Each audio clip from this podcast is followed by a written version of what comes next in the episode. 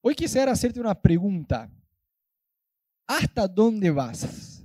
¿No? De eso vamos a hablar hoy, al día de hoy. ¿Hasta dónde vas?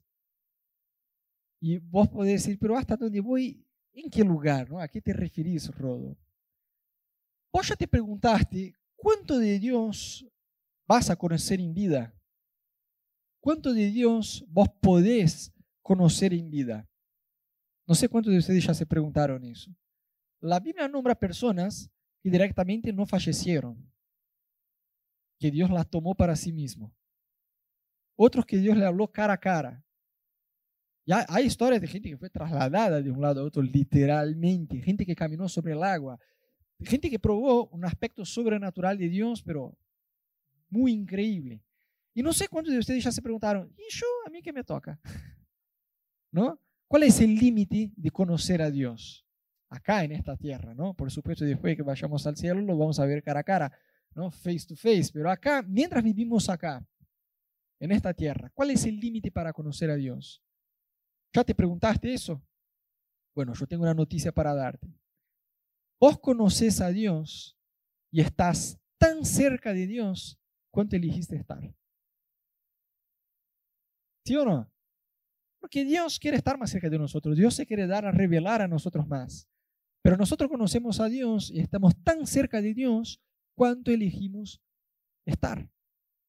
Vos escuchás a Dios con la misma frecuencia que elegiste escuchar. No, Rodo, pero pasa que me gustaría escuchar más de Dios. Pero hay que tener esta búsqueda también más intensa por Dios si queremos escuchar a Dios con más frecuencia. Entonces mi pregunta es, ¿hasta dónde vas? ¿Cuánto de Dios vas a conocer? Yo escuché una historia hace muchos años de una, que hicieron tipo un experimento social, ¿viste? A mí me encantan estos experimentos sociales, eh, de una fábrica de clips. Clips se dice igual, ¿no? Estos para, para prender las hojas, clips. Bueno, ¿sabe cómo se dice en Brasil? Clips, igual. Era una fábrica de clips y agarraron tipo una caja de, no sé, 5.000 unidades, no me acuerdo los valores, estoy tirando cualquier cosa acá, pero van a agarrar la posta de la idea, ¿no? Y llevaron esto a una fábrica, hicieron tipo una evaluación de cómo se iba a utilizar estos clips. Entonces la chica de la recepción se agarró, abrió y estaba ya aburrida hablando del teléfono y empezó a jugar con el clip y ¡pum! Se rompió uno, agarró el otro y pasó el día así. Parte de estos clips, otro tío, el otro chabón se lo llevó, tenía las uñas sucias, empezó a rascarse las uñas ahí con, con, los clips, viste que los varones somos un poquito más cerdos, ¿no? Y empezó a limpiarse las uñas con los clips Resulta que del experimento solamente un 5% de los clips realmente fueron a las hojas. 95% de los clips no cumplieron con su propósito. Y nosotros como hijos de Dios no podemos ser como estos 95% de los clips, que no vamos a cumplir nuestro propósito en esta tierra, que no vamos a cumplir nuestro llamado. Yo escuché una frase hace mucho tiempo que está muy buena, que dice así, si podemos proyectar. Es una frase del pastor Miles Murray, que dice, ya falleció, ¿no? Dice, la mayor tragedia en la vida no es morir, sino vivir sin propósito. Hay una otra también, si podemos proyectar, que dice, un hombre sin propósito es como un barco sin timón. Y hay una otra que también está muy buena y dice, una vida sin propósito es una muerte prematura. Y todas estas frases revelan la importancia de descubrir nuestro propósito. ¿no? ¿Para qué fuimos creados? A mí me encanta una frase del pastor Ricky Warren ¿no? que dice que los días, los dos días más importantes de nuestra vida son el día que nacimos y el día que descubrimos el por qué nacimos. ¿Sí o no? El día que naciste y el día que descubrís por qué naciste son los días más importantes de tu vida algunos sinónimos de propósito, ya que estamos hablando tanto de propósito hoy, ¿no? Algunos sinónimos. Plan, proyecto, objetivo, finalidad, aspiración. Y mucha gente se confunde llamado con propósito. Y son dos cosas totalmente distintas. Nuestro propósito es exactamente igual de todos nosotros, pero nuestro llamado no. Yo, por ejemplo, con Anita fuimos llamados a salir de Brasil. Lamentablemente vivir lejos de mi suegra, pero lo estoy superando año tras año, ¿no? Este precio que hay que pagar por el Evangelio.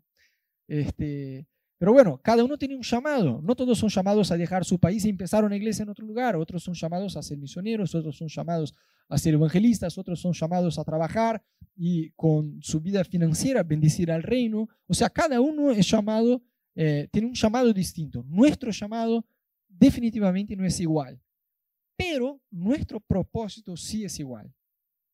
Entonces, si pudiéramos completar, ¿no? Si avanzamos uno más, existís para ¿qué completaría?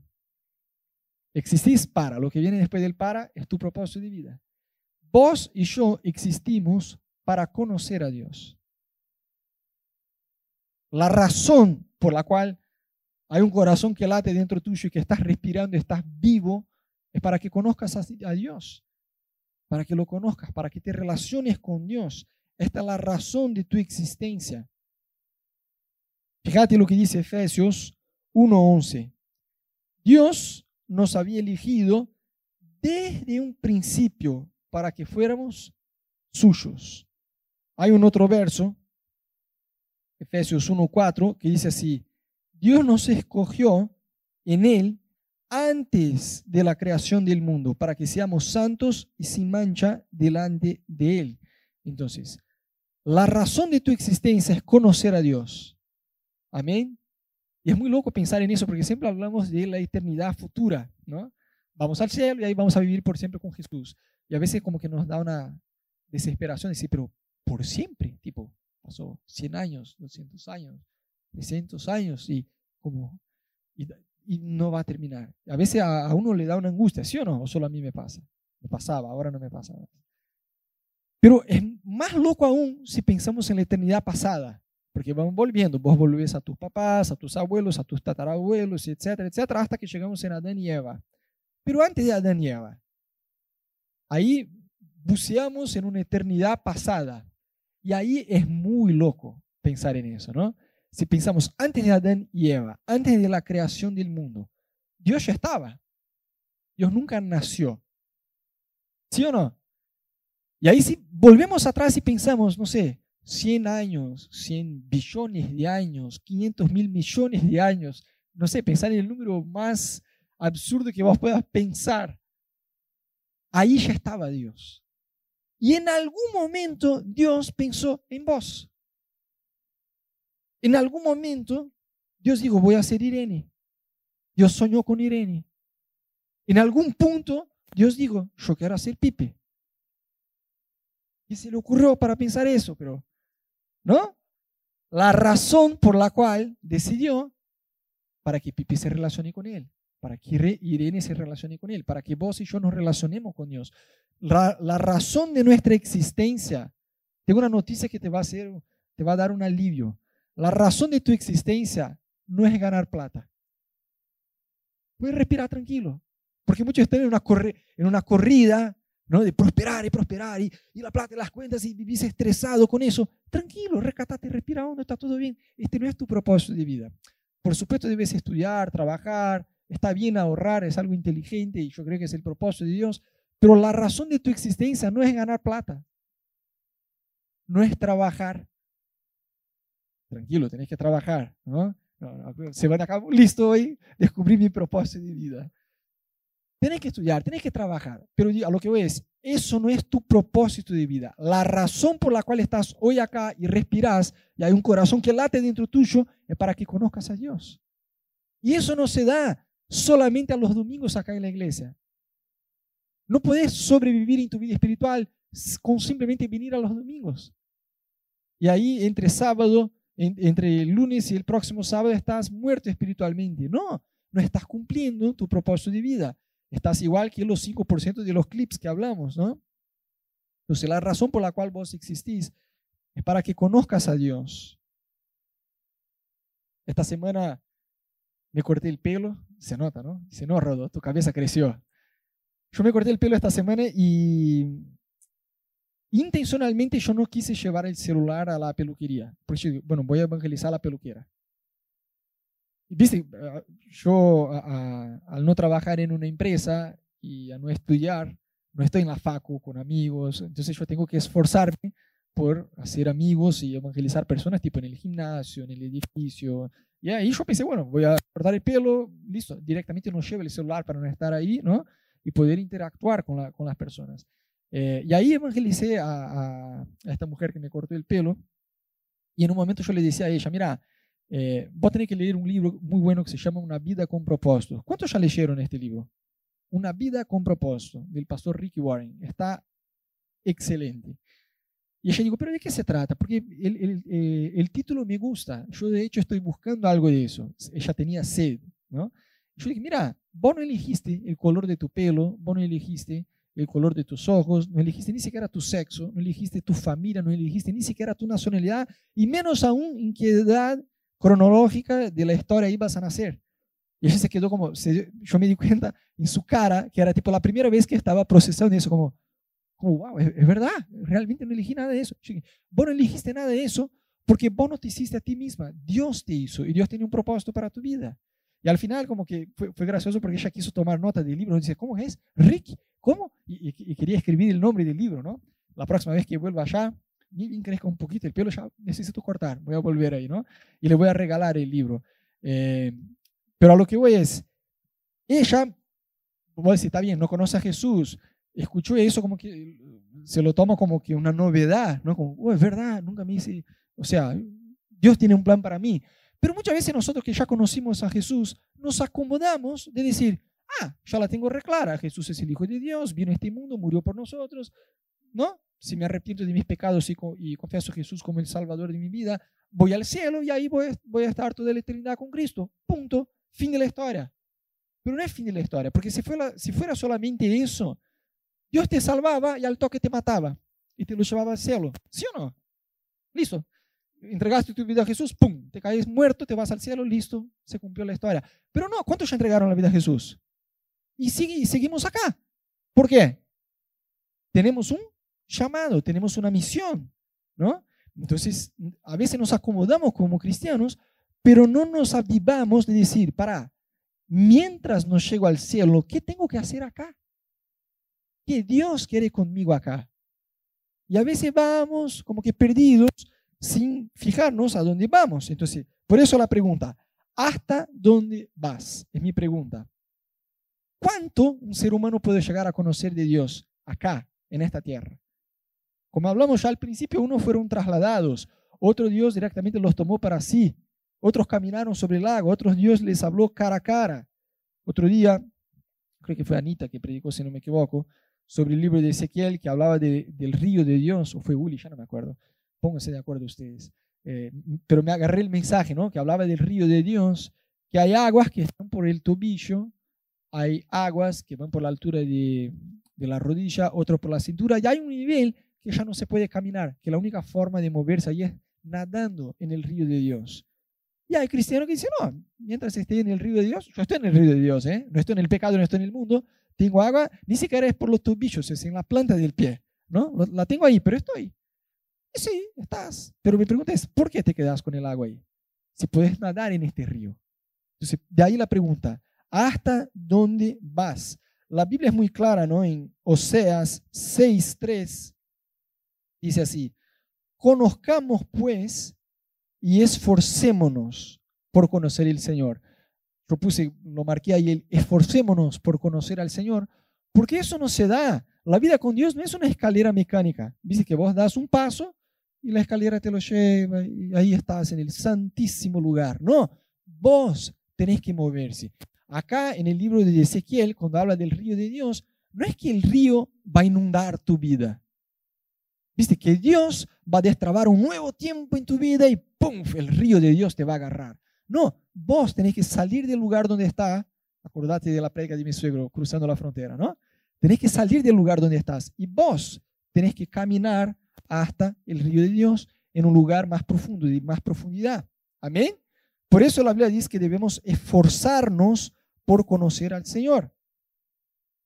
Y el mismo libro de Oseas, capítulo 4, de 3 a 6, Dios dice así, ¿no? Mi pueblo está siendo destruido porque no me conoce.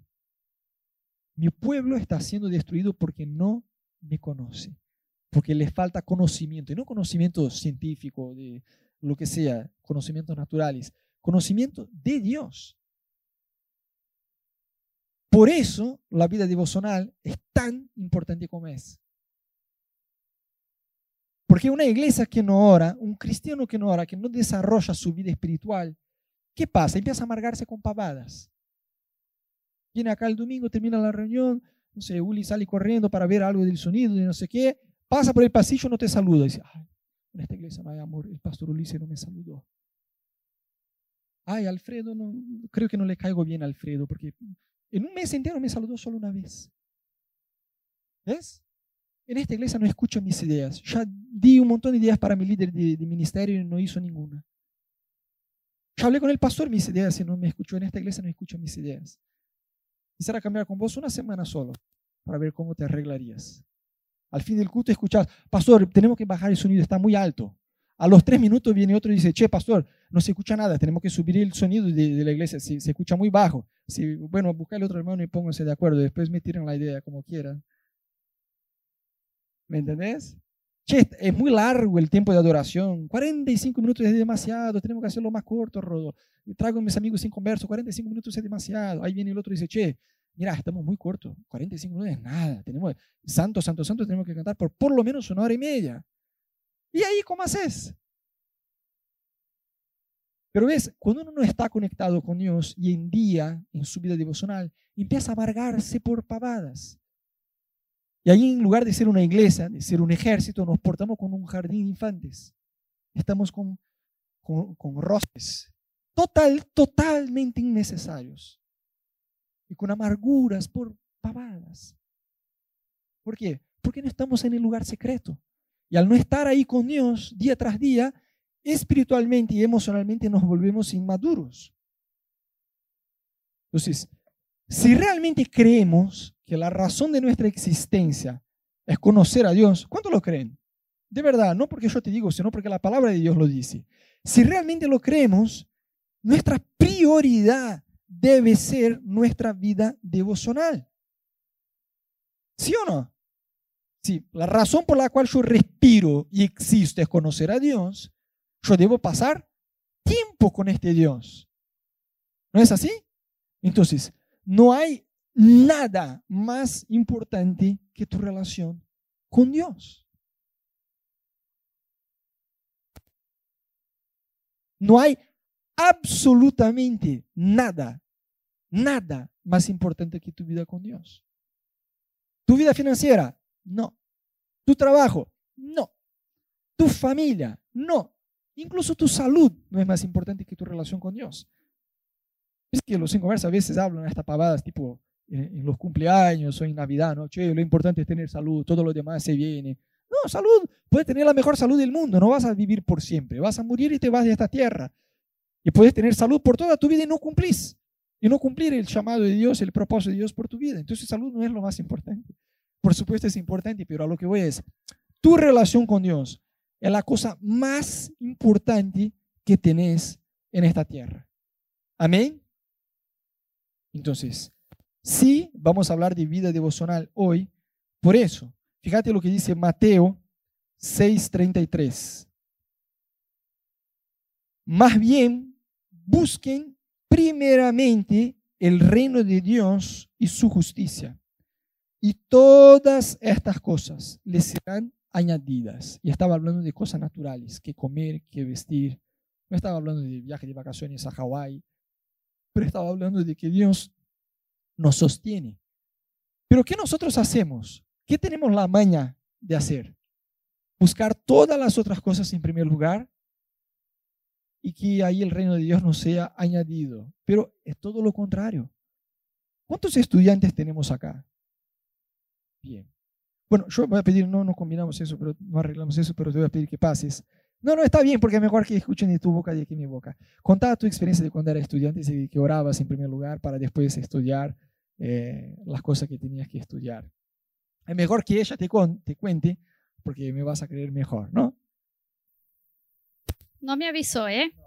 Bueno, yo estudié medicina seis años en Brasil y cuando arranqué la carrera, el primer, la primera clase que tuve, básicamente el profesor dijo, van a tener que estudiar como locos, no van a dormir, no van a tener novio, no van a salir, no van a comer.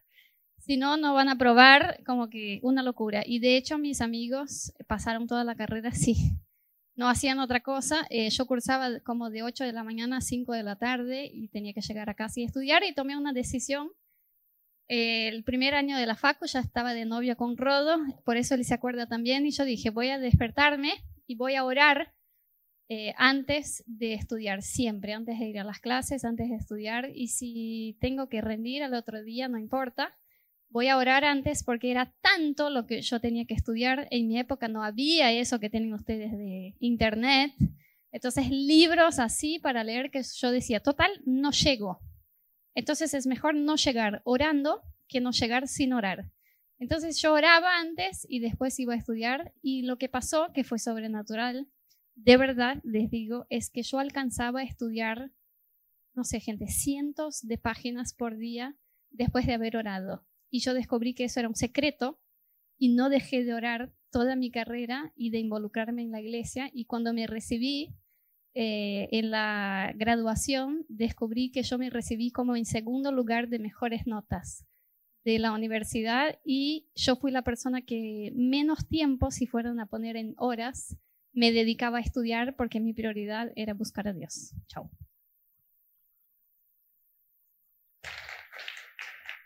Imagínate, de todos que estudiaban, ella se quedó en segundo lugar. Y había dos personas en su clase. No, mentira. Había, había 60 personas en su clase. había, había 60 personas en su clase. Bueno, arrancaron 60, ¿no? Se graduaron la mitad más o menos. ¿no? Medicina es así, ¿no? Entra a 60, se recibe la mitad.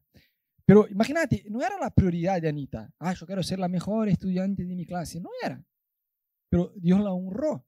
Y ella decía, mira, por la cantidad de, contenido que tenías que estudiar, de verdad no llegaba. Dice, no, mira, tengo una... Y Anita, al contrario de la mayor parte de ustedes que mañana tienen examen y hoy no vienen a la iglesia, pasan la madrugada estudiando porque no hicieron nada las semanas anteriores, Anita dividía, Anita dividía las cosas, agarraba los cuadernos y decía, no, mira, yo tengo que estudiar para el examen que es en 45 días más, yo tengo que estudiar tantas páginas por día. Así era. Y estudiaba con antelación, pero aún así no llegaba. Imagínate vos que pasar la madrugada un día antes, ¿no? Entonces, tenés que orar, tenés que poner prioridad, porque cuando vas a decir, no, no, no, no puedo orar porque tengo que estudiar, tu prioridad está siendo estudiar, y por supuesto es algo bueno y debes estudiar. O con el trabajo, no, estoy muerto, no voy a orar, no voy a orar, estoy muerto. Entonces, si realmente creemos que lo más importante en nuestra vida es nuestra relación con Dios, la vida devocional no puede ser algo que vayamos pateando por la vida.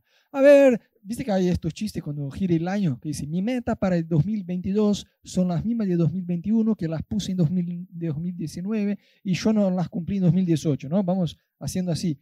No puedes seguir así con tu vida devocional. Sí, bueno, voy, un día, un día lo arreglo, un día. No, no, te, de verdad tenés que hacerte cargo y eso y decir, no, para si mi propósito de vida es conocer a Dios, yo tengo que conocer a Dios. Y tengo que realmente crecer en mi tiempo devocional con Dios. Amén. Y muchas veces nos cuesta crecer en nuestra vida de oración por diferentes eh, razones. Yo creo que una de las principales razones por la cual nos cuesta ¿no? crecer en nuestra vida de oración con Dios es por nuestra indisciplina. ¿Cuántos acá son indisciplinados? Confiesen, no, no se hagan los disciplinados. ¿Cuántos son indisciplinados? Seamos sinceros, ¿no? no soy solo yo. Todos tenemos un mayor o menor grado de indisciplina en nuestras vidas. Pero ¿por qué eso? La, la Biblia es muy cara y dice que la carne milita contra el espíritu. Entonces arrancamos un ayuno nuevo. ¿Viste que hicimos un ayuno al principio de año? ¿Cuántos fueron? Diez días. Diez días. Por ahí vas eh, venís, escuchás y salís recontra motivado. Vamos, diez días. Ahora mi vida ¿no? espiritual va a despegar. Y arrancás el primer día re bien. Y el segundo día, bien. Y el tercer día, llegás, pero ya no tan bien. Y en el cuarto día dejas. Porque espiritualmente estás muerto y no llegas a un ayuno junto con la iglesia en 10 días y te quedas por el camino. Eso debería hacerte despertar y decir, mira, mi estado espiritual es más grave de lo que yo pensaba. ¿Me explico o no? Entonces, indisciplina es una razón porque la carne pelea contra el espíritu. Decimos, mira, vamos a hacer, no lo vamos, pero solo por ahora no, ¿no? No, tenemos condiciones de hacer eso hoy. Pero imagínate que si yo ya tuviéramos un templo propio, un lugar propio y dijéramos, vamos a hacer una sala de oración todos los días, 5 horas de la mañana, está abierta la iglesia a los que quieren venir a orar, y vos dijeras, bueno, vamos, voy con todo. Y ahí vos decís, bueno, voy. Y ahí toca el despertador, el reloj, vos decís, y ahí te cuesta levantar. Y ahí te cuesta hacer, y haces un día, dos días una semana, y ahí... ¿Cuántos ya intentaron adelgazar? Lunes arranco. Y hasta que llegue el lunes te comes hasta la luna, ¿no? Te comes lo que te venga, hasta la servilleta del restaurante la comes. Llega el lunes tenés que adelgazar aún más porque engordaste hasta que llegue el lunes, ¿no? A mí se pasa igual, pues si no, voy bien, tengo que hacer una dieta por mis cálculos para adelgazar lo que tengo que adelgazar son tres siglos. No, mentira. Sí, bueno, para adelgazar lo que quiero son tres meses. Y después de dos semanas, decir, no, listo, ya está, esto no es lo mío. ¿Cuánto ya empezamos cosas que no concluimos? Gente, no podemos lidiar, manejar nuestra vida de oración como si fuera una cosa más, como si fuera un aprendizaje de un idioma. Ay, me encantaría aprender francés, monsieur, ¿no? me gustaría aprender francés. Y ahí empezaste a estudiar por tu cuenta por un mes y después decís, no, no, francés no es lo mío. Bueno, puedes manejarse así con tu vida de oración. No, yo tengo que orar, tengo que conocer a Dios. Y ahí empezás, pero después de una semana decís, no, ya está, no es lo mío. No, eso es algo que debes perseguir, aunque te cueste. Yo me acuerdo de esta prédica de mi suegro cruzando la frontera, ¿no? que decía que vino de una realidad de vida súper indisciplinada, donde se drogaba, cualquier cosa, ¿no? Era una vida totalmente desordenada. Y se convirtió, entendió que debería empezar a desarrollar su vida de oración con Dios y puso el reloj en la bacha del baño que estaba lejos de su cama, ¿no? Para, en la bacha, estos relojes antiguos, ¿no? Estos despertadores antiguos, hace un ruido tremendo. Entonces se despertaba y él contaba que muchas veces llegaba ahí, cortaba y iba a orar, pero muchas veces, muchas veces cortó y en lugar de meter agua, porque ponía ahí justamente para limpiar el rostro y despertarse, ¿no? Se quedó en estos segundos como, por ahí puedo volver a cama. Y dijo que muchas veces volvió a cama, muchas veces volvió a cama. Ahora, ¿qué pasaría si él abandonara el proceso? No, no es lo mío, ya está, no, no sirvo. Aún equivocándose, aún fallando, no abrió mano de perseverar en eso. Y hoy es alguien súper disciplinado con ese tema. Entonces, indisciplina. Y eso funciona así. Cuanto más oxidado estás, más difícil es. Yo me acuerdo que cuando me casé con Anita, en seis meses engordé 10 kilos. Y un día Anita me mostró una fotografía que yo estaba sin remera de espalda y yo dije, mira, este acá sos vos. no, no soy yo, sí que sos vos. Yo dije, ¿este? ¿De, verdad soy yo? Y dice, sí. Yo, no, no puede ser, este no soy yo. No soy yo. Y ahí en este día yo digo, no, ya está, basta. Tengo que adelgazar. Y ahí adelgacé 13 kilos y medio en 90 días. Y después volví a engordar un poquito más incluso con el paso del tiempo.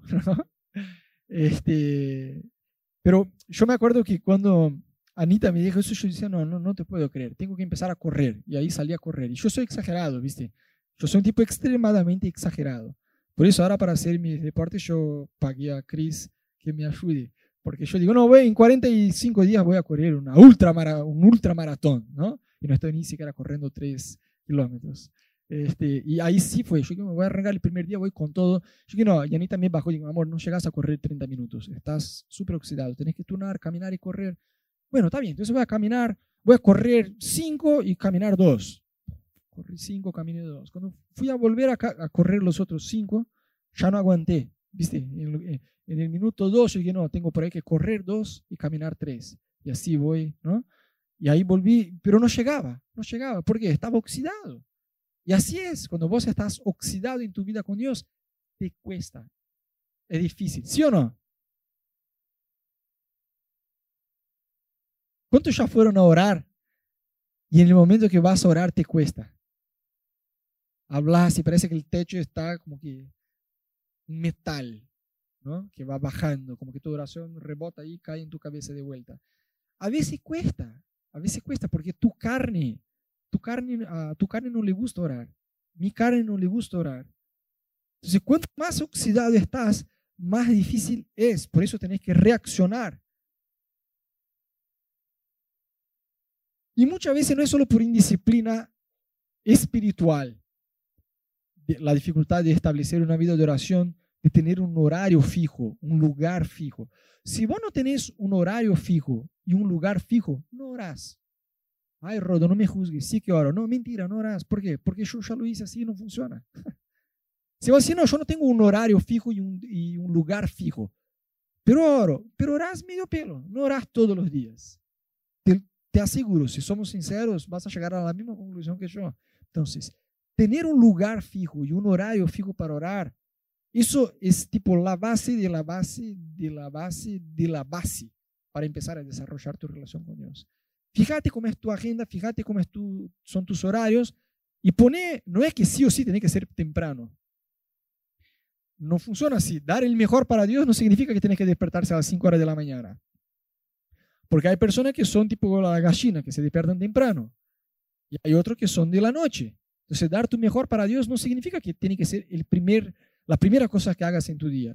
No, no necesariamente. Pero que no te duermas sin tener tu tiempo sola con Dios. Y no es eso de dejar lo último de lo último, poner un horario fijo. Decir, mira, en este horario, en a esta hora, eso es una prioridad. Anita literalmente puso un horario que solo ella y el MacGyver podían orar este horario. Anita ahora tipo tres y media de la mañana, una cosa así. Eh, por la madrugada, posta.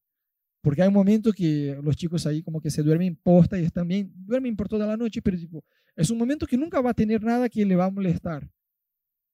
Porque los chicos están dormidos, no hay ningún compromiso, no hay nada. Entonces, pero es ahora tres y media de la mañana, cuatro horas de la mañana, qué sé yo, es una locura.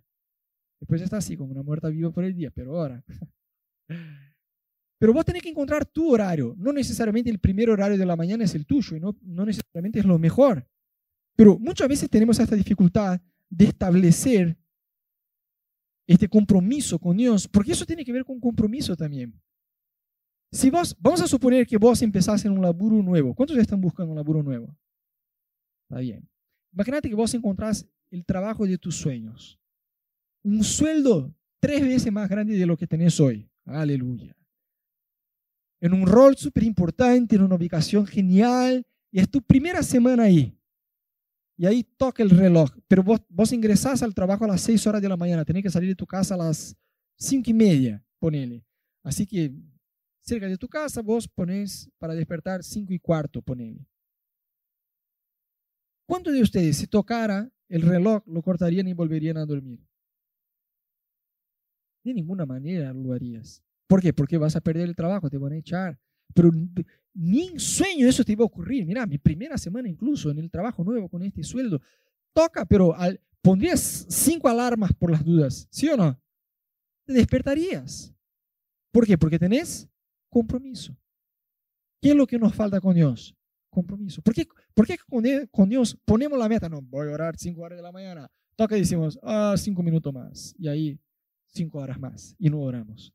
Porque nos falta compromiso. ¿Sí o no? Bueno, entonces muchas veces es falta de una organización natural, incluso hacer una agenda, gente, hacer planificar la semana. Yo soy un tipo recontra desordenado, indisciplinado. Dicen que los opuestos se atraen, ¿no? Anita es todo lo contrario, es súper metódica, súper organizada, es eh, un nivel de, disciplina absurdo que Anita tiene. Creo que sirvió el ejército, ¿no? Es una cosa así, súper recontra disciplinada. Y con ella como que está bueno porque después que te casas como que Dios te santifica, ¿no? Vos vas aprendiendo unas cosas con el cónyuge, ¿no? Y yo empecé a aprender a, ser más ordenado. Y algo que Anita me enseñó a hacer es una agenda semanal. No podemos vivir una semana tras otra tipo, a ver qué esta semana, a ver qué Dios me reserva para esta semana, a ver qué el mundo me reserva para el día de mañana. Tenemos que planificar, hacer una agenda. ¿Cuántos son casados? Digan aleluya. Bueno, los casados, hacer una agenda juntos, planificar la semana juntos. Y ahí pones este día, este, este día no, todos los días, ¿no? Pero este horario, este lugar, voy a orar.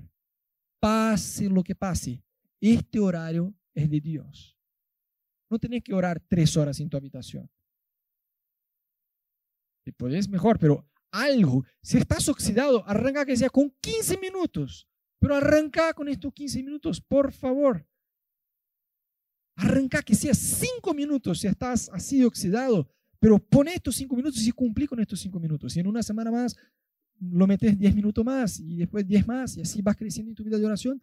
Pero reacciona, porque hay muchos que están hundiendo y no reaccionan. Entonces, ordena tu vida incluso natural. Después, yo creo que la segunda razón por la cual muchas veces nos falta esta disciplina en nuestra vida de oración es falta de sed y pasión. Falta de sed y pasión. Hay muchas, podríamos hacer una otra prédica de tipo, las principales excusas que damos para no orar. Y yo creo que la number one sería, me falta tiempo. Mi gente, si hay una distribución en el mundo que es justa, es la del tiempo. Te aseguro que Donald Trump, con toda su plata, tiene la misma cantidad de tiempo que tiene un chabón que vive ahí en Villa 31. ¿Me entendés? Porque hay una, si hay una distribución en el mundo que es justa, es la del tiempo.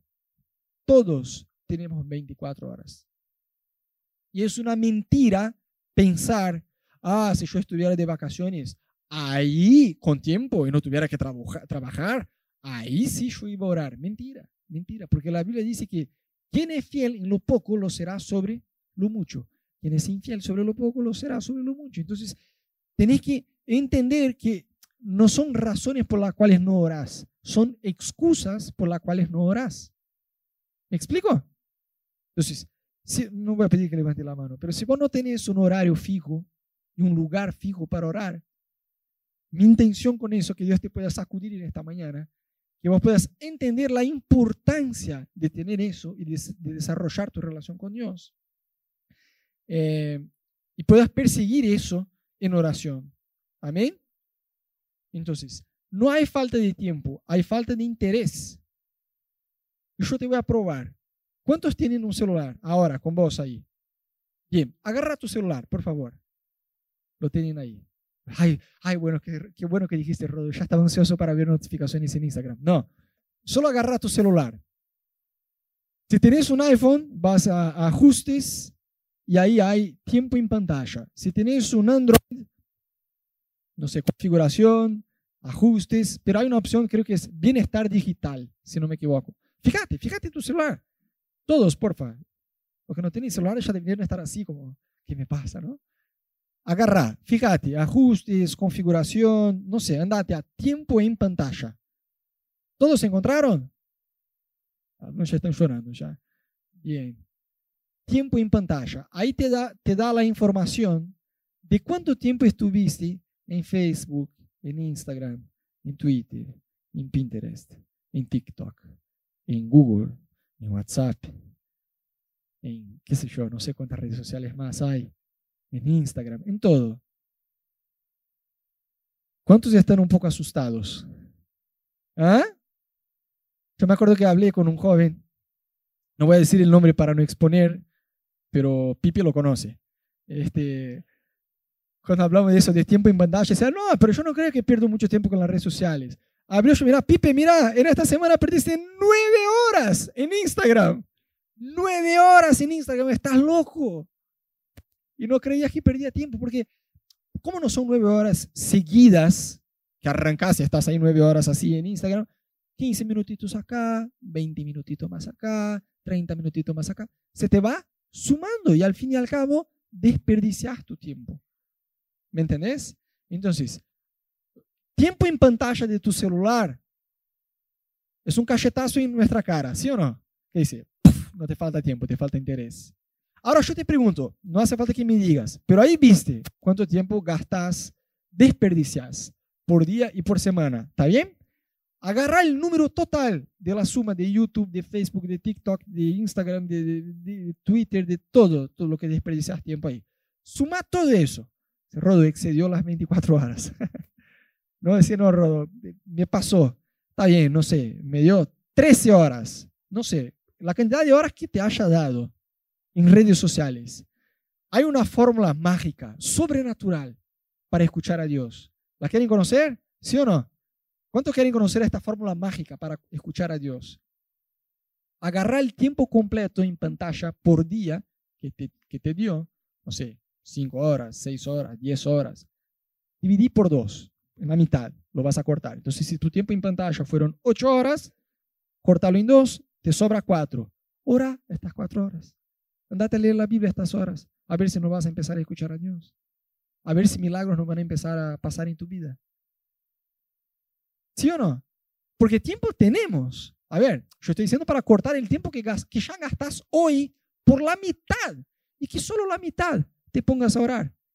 Pues sí, Rodo, no sé cómo orar 15 horas, ¿no? Algunos ya están así porque el tiempo en pantalla es sideral, 24-7. Tranquilo, te voy a ayudar. Dividí por tres Agarra tu tiempo en pantalla, dividirlo por tres. Y un tercio de eso vas a orar. Yo te aseguro que en un mes ya no sos la misma persona. Entonces, no nos falta tiempo, nos falta interés. Yo escuché una frase hace un tiempo muy buena que decía que cuando uno quiere, la madrugada se convierte en día, miércoles en un sábado y un momento en oportunidad. Entonces, nos falta tiempo, falta interés.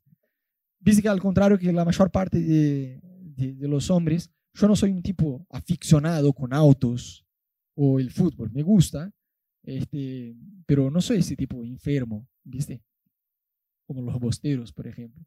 Eh, pero sí, porque viste que esa es una pesadilla para las mujeres, ¿no? Que el marido es enfermo por el auto, por el fútbol. Yo veo, me gusta, pero no soy un tipo enfermo. Pero tengo mi enfermedad, ¿no? Eh, yo desde niño, desde muy chico, con seis años, eh, mi deporte siempre fue surfear, hace muchos kilos atrás lo hacía, este, mientras vivía en Brasil. Y bueno, hoy ya no lo hago más, pero me divierto viendo las competencias que hace. Hay el torneo mundial de los profesionales, son ocho etapas a lo largo del año, más o menos, ¿no? Cambia de un año a otro, pero entre ocho y diez etapas. Pasa que estas etapas ocurren en distintas playas donde hay buenas olas para surfear. Entonces, una etapa es en Hawái, otra es en Australia, otra es en Europa, otra es en Brasil, qué sé yo, hay distintos lugares. Y pasa que el horario de estos lugares no son los mismos acá de Buenos Aires. Entonces a veces hay torneo, por ejemplo, uno de los, una de las playas donde se surfea es en Portugal, allá en Europa. Y vos decís, bueno, ¿y el horario? Tres horas de la mañana. ¿Y dónde estaba Rodo tres horas de la mañana? ¿Dormido? No, recontra despierto con el celular en manos, insultando a Fivertel porque la conexión no anda bien y tratando de mirar el torneo. Cuando hubo el Mundial del Fútbol en Japón, ¿cuántos se quedaron dormidos mientras Argentina jugaba? Pero algunos venezolanos van a decir, sí, yo me quedé en Argentina, no me importa. tu país, no importa, tu país. Cuando tu país jugaste en el Mundial de, de, de Fútbol, los colombianos no sirven porque no clasificaron directamente. Claro. Los colombianos, los colombianos estaban dormidos. Estaban dormidos porque directamente no jugaron. ¿Cuántos perdieron? No nos perdimos. No hubo eso de, ay, pero hoy yo estoy cansado. Hoy no tengo tiempo. Hoy no. Estábamos despiertos. ¿Por qué? Porque queríamos ver el Mundial del Fútbol. Entonces, no hay falta de tiempo, hay falta de interés. A ver, seamos sinceros. Si yo te planteara, mira, yo te voy a dar, no te voy a dar, ¿eh? solo un ejemplo, pero si yo te dijera, te voy a dar un millón de dólares, algunos están tan así duros que dicen, no, puede ser de peso, no importa, dámelo. ¿no? Puede ser medio millón, con medio millón ya acepto la propuesta, venga lo que venga. ¿no? Pero si yo te dijera, mira, te voy a dar un millón de dólares, de dólares, si por un año entero, entero, Orar todos los días de las 5 de la mañana a las 6 de la mañana sin saltar un día. Y hay que ser este horario. Pero te lo aseguro, un millón de dólares. No sé cuánto da eso en peso argentino. Más o menos cuánto. Saquen las cuentas. Claro, plata que no se puede más contar. ¿Cuántos aceptarían? ¿Cuántos harían? ¿Sí o no? Pero segurísimo, pondrías 15 alarmas en tu casa y te asegurarías de estar ahí 5 horas de la mañana firme y fuerte. Porque al fin y al cabo, cuando es un año, un año pasa, pero después se te queda una vida. Y ahí vas a tener un millón de dólares. ¿Ves el beneficio de orar? Pero tranquilo, no tengo un millón de dólares, ni cerca. Pero nosotros creemos en el beneficio de orar, ¿sí o no? Ah, más o menos. Creer, creemos, pero no entendemos muy bien el beneficio de orar. Porque si de verdad entendiéramos cómo la oración nos acerca a Dios y vamos a escuchar a Dios, porque oración no es un monólogo. A, a muchos de nosotros nos cuesta orar porque es un monólogo. Nunca aprendimos a escuchar a Dios. Entonces hablamos, hablamos, hablamos, hablamos, nos quedamos con sed, cansados, con sueño, y ahí nos dormimos y decimos, bueno, oré, pero ¿la pasaste bien? No, pero oré. Pero oración no se trata solo de hablar, se trata de escuchar a Dios. La cosa se vuelve un poco más divertida cuando empezás a escuchar a Dios mientras oras. Ya no es tan aburrido, ya vas con expectativa. Porque vas a escuchar a Dios para tu propia vida, para tus decisiones, para tu familia. Vas a saber qué hacer, no vas a estar perdido, qué hago. Me abrieron tres puertas de, empleo, ¿a cuál entro? No, vas a saber porque Dios te va a decir, Dios te va a guiar. Hay bocha de gente que, que tiene la costumbre de ir a la iglesia, de ir a la iglesia y se vuelven frecuentadores de la iglesia, pero no tienen una vida de oración y con eso no desarrollan escuchar a Dios. Entonces, tienen conceptos bíblicos, una idea en líneas generales que está bien, pero no tienen esta vida con Dios propia, ¿no? Por donde van. Entonces, seguraría, seguramente vos harías eso, de orar todos los días, porque al fin y al cabo iba a ganar un millón de dólares. Pero al no tener un millón de dólares, vos decís, ah, no me conviene. Hacemos eso, ¿no? No me conviene. Porque no voy a ganar plata al fin y al cabo. Voy a ganar solo paz, solo intimidad con Dios. Entonces, no oramos, una de las razones es porque no entendemos el beneficio de orar.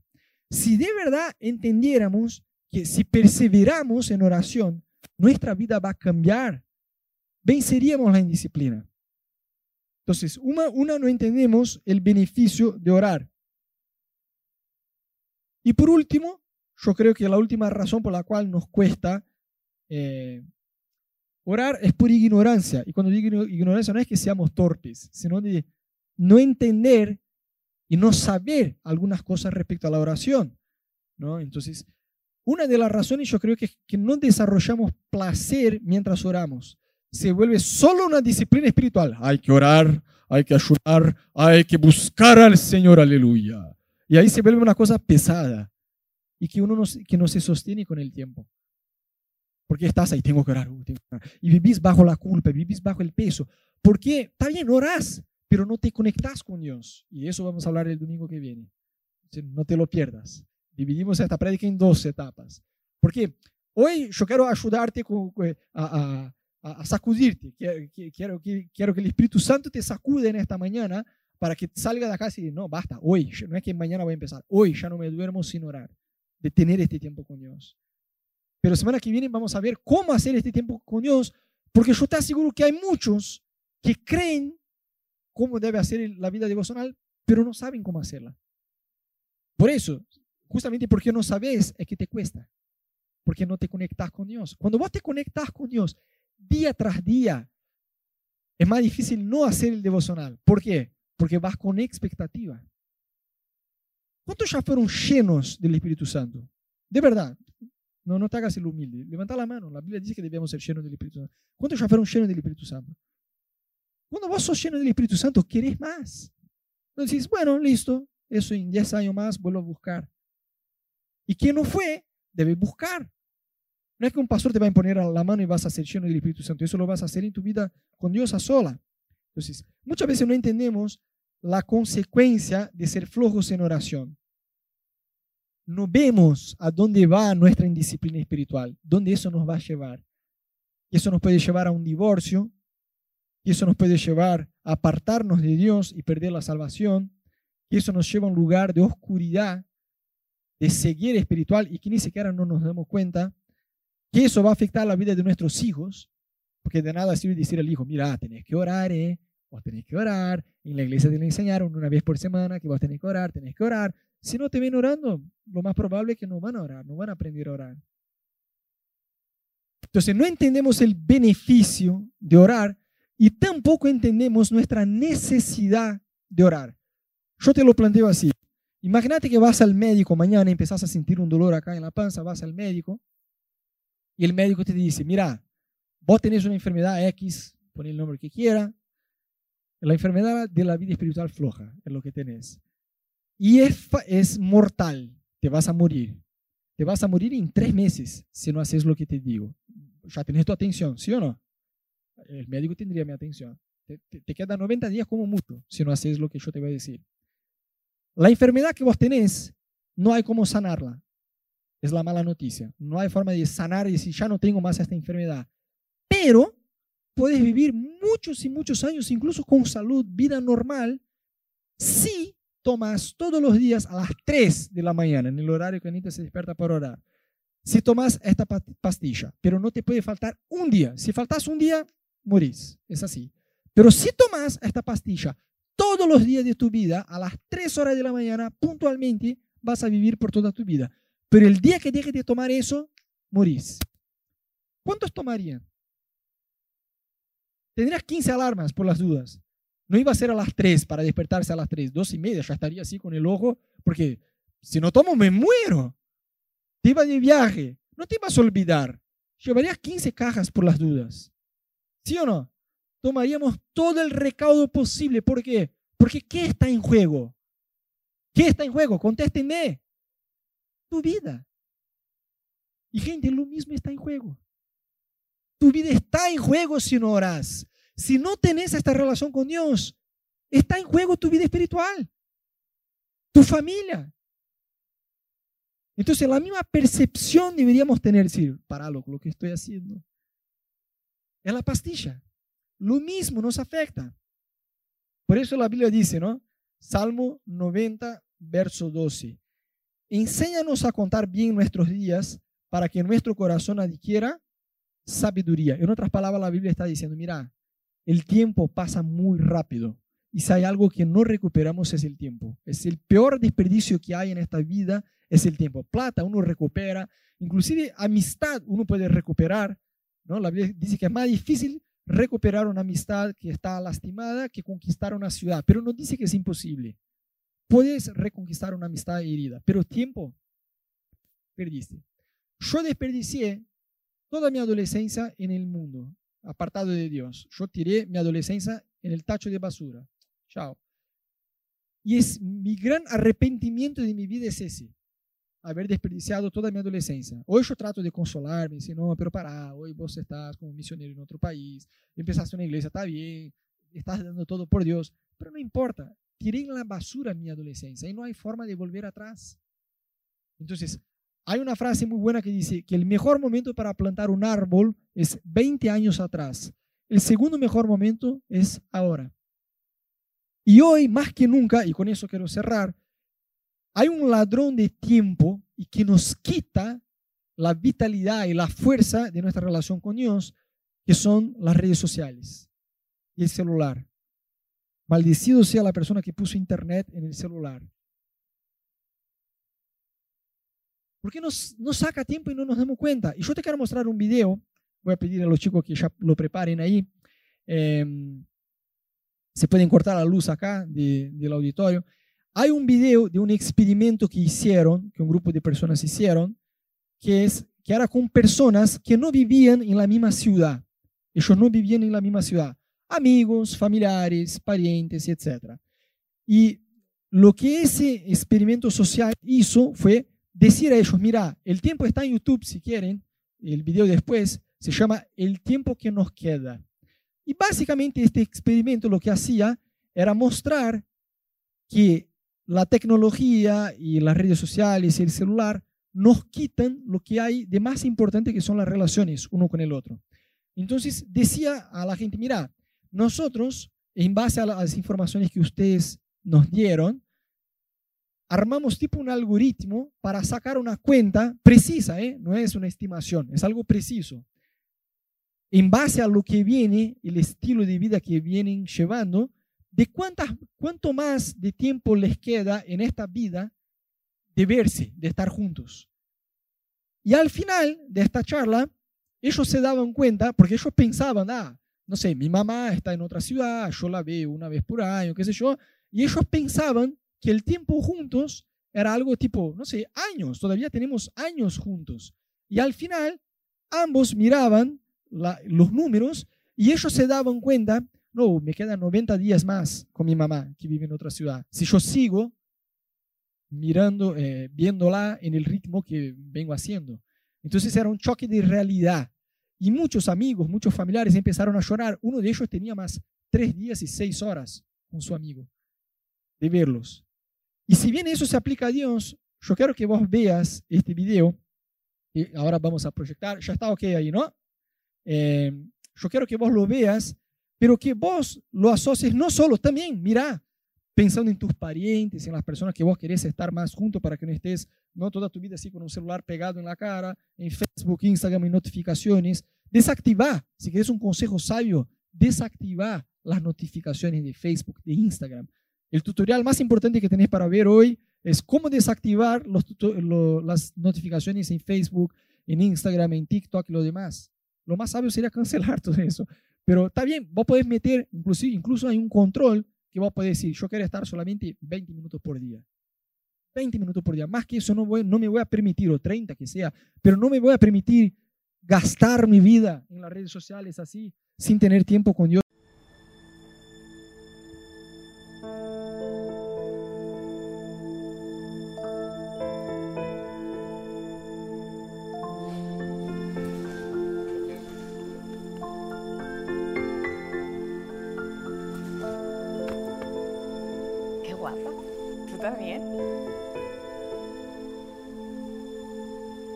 Es una persona muy importante en mi vida. Un compañero de vida de 10. Sí, justo nos lo hicimos antes de venirme yo a Madrid.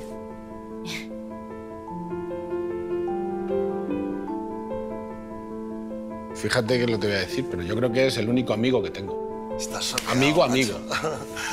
un hermano. Gracias a ti me ha cambiado un poco la vida, como quien dice. Y si no estuvieses, no sé qué haría sin ti.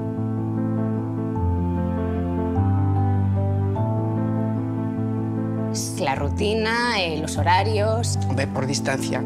Él está en Barcelona, yo estoy en Madrid. O sea, realmente no nos vemos más por mi falta de tiempo. Y siempre ha sido como una incertidumbre de cuándo será el próximo momento en el que nos volvamos a ver, ¿no? Es una contradicción, no cabe duda. La gente afirma que sus seres queridos son lo más importante, pero la distribución de su tiempo no lo demuestra así. Esto tiene que ver con el modo en que funciona nuestro cerebro.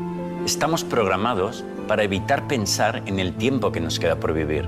Así tenemos la sensación de que siempre tendremos la oportunidad de hacer las cosas que nos hacen felices.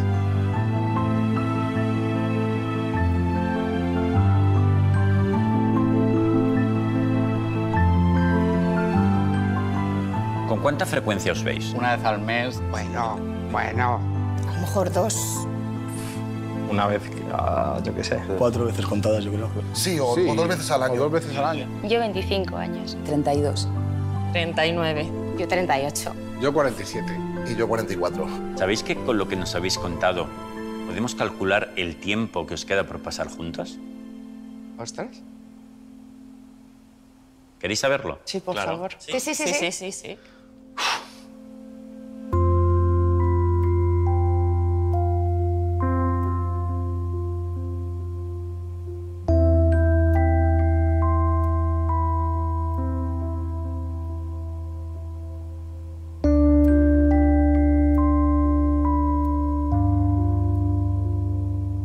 Parece muy poco. es poco, ¿eh? Eso es muy poco. Qué terrible, ¿no?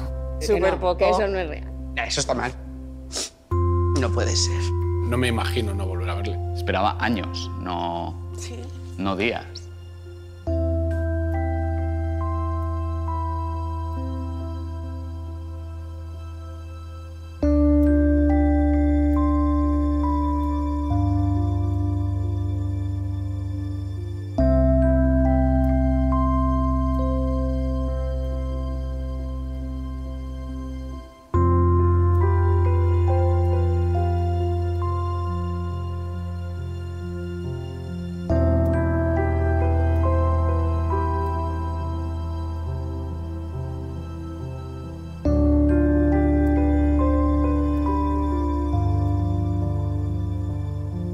Hay que hacer algo. Ya. Hay que hacer algo. ¿Cómo perdemos nuestro...? Porque lo perdemos, o sea, perdemos el tiempo haciendo cosas que, que no nos hacen felices. Y que no cuesta tanto, que no vivimos tan lejos. Ese día vale más muchas veces que todo el tiempo del mundo. Voy a aparcar el móvil y intentar dedicar mi tiempo a las personas lo máximo posible. Vamos a aprovecharlo.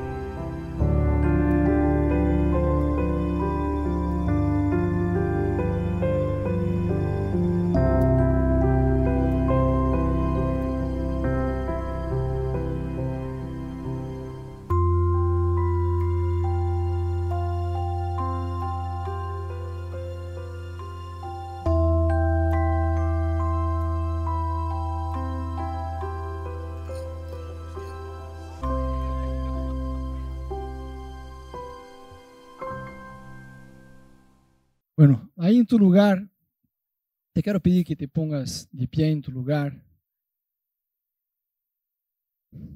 Si bien el video apunta a aquellos que son familiares o a otras personas, a amigos, mi pregunta para vos en esta mañana, ¿cuánto tiempo te queda con Dios?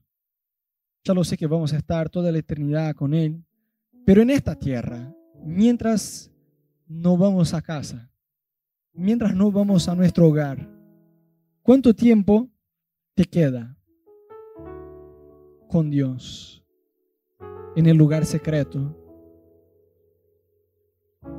Ahí en tu lugar, abrí así tus manos. Cerra tus ojos.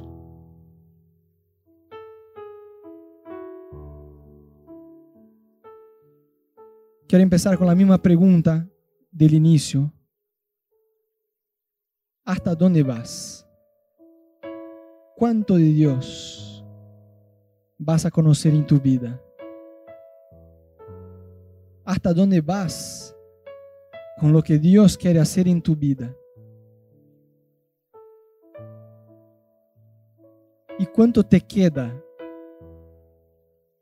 ¿Cuánto te queda de tiempo con Dios en esta tierra?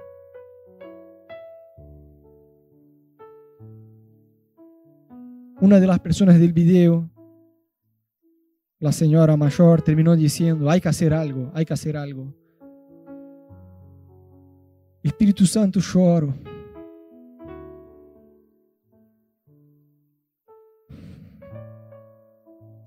Para que tengamos, Dios, la misma percepción que esta mujer tuvo, que hay que hacer algo, Dios. No queremos desperdiciar, Dios, nuestra vida en las redes sociales. No queremos desperdiciar nuestra vida, Dios, sin tener tiempo en el lugar secreto con vos.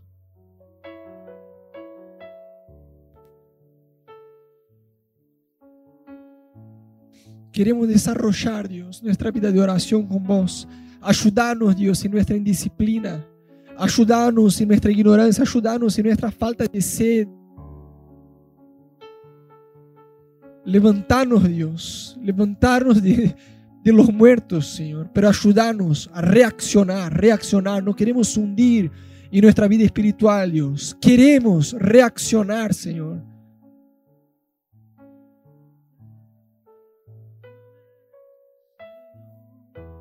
Ahí en tu lugar, empieza a hablar con Dios, con tus propias palabras. Olvídate de quien está a tu lado de ojos cerrados en tu lugar, empieza a hablar con Dios. Dios quiere escuchar tu voz en esta mañana.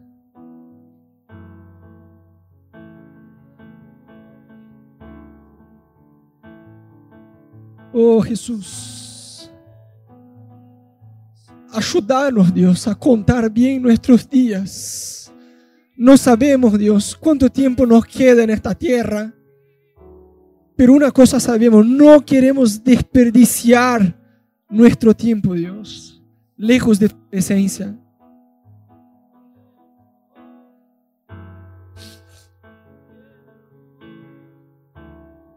Si vos sentís que Jesús te está invitando a partir de hoy a entrar en una nueva relación con Él en tu vida de oración, yo te quiero ayudar con el primer paso. Yo te quiero ayudar a comprometerse, no conmigo, no con la iglesia, sino con Dios. A que des el primer paso. Yo te voy a invitar que pases acá a frente, puedes venir.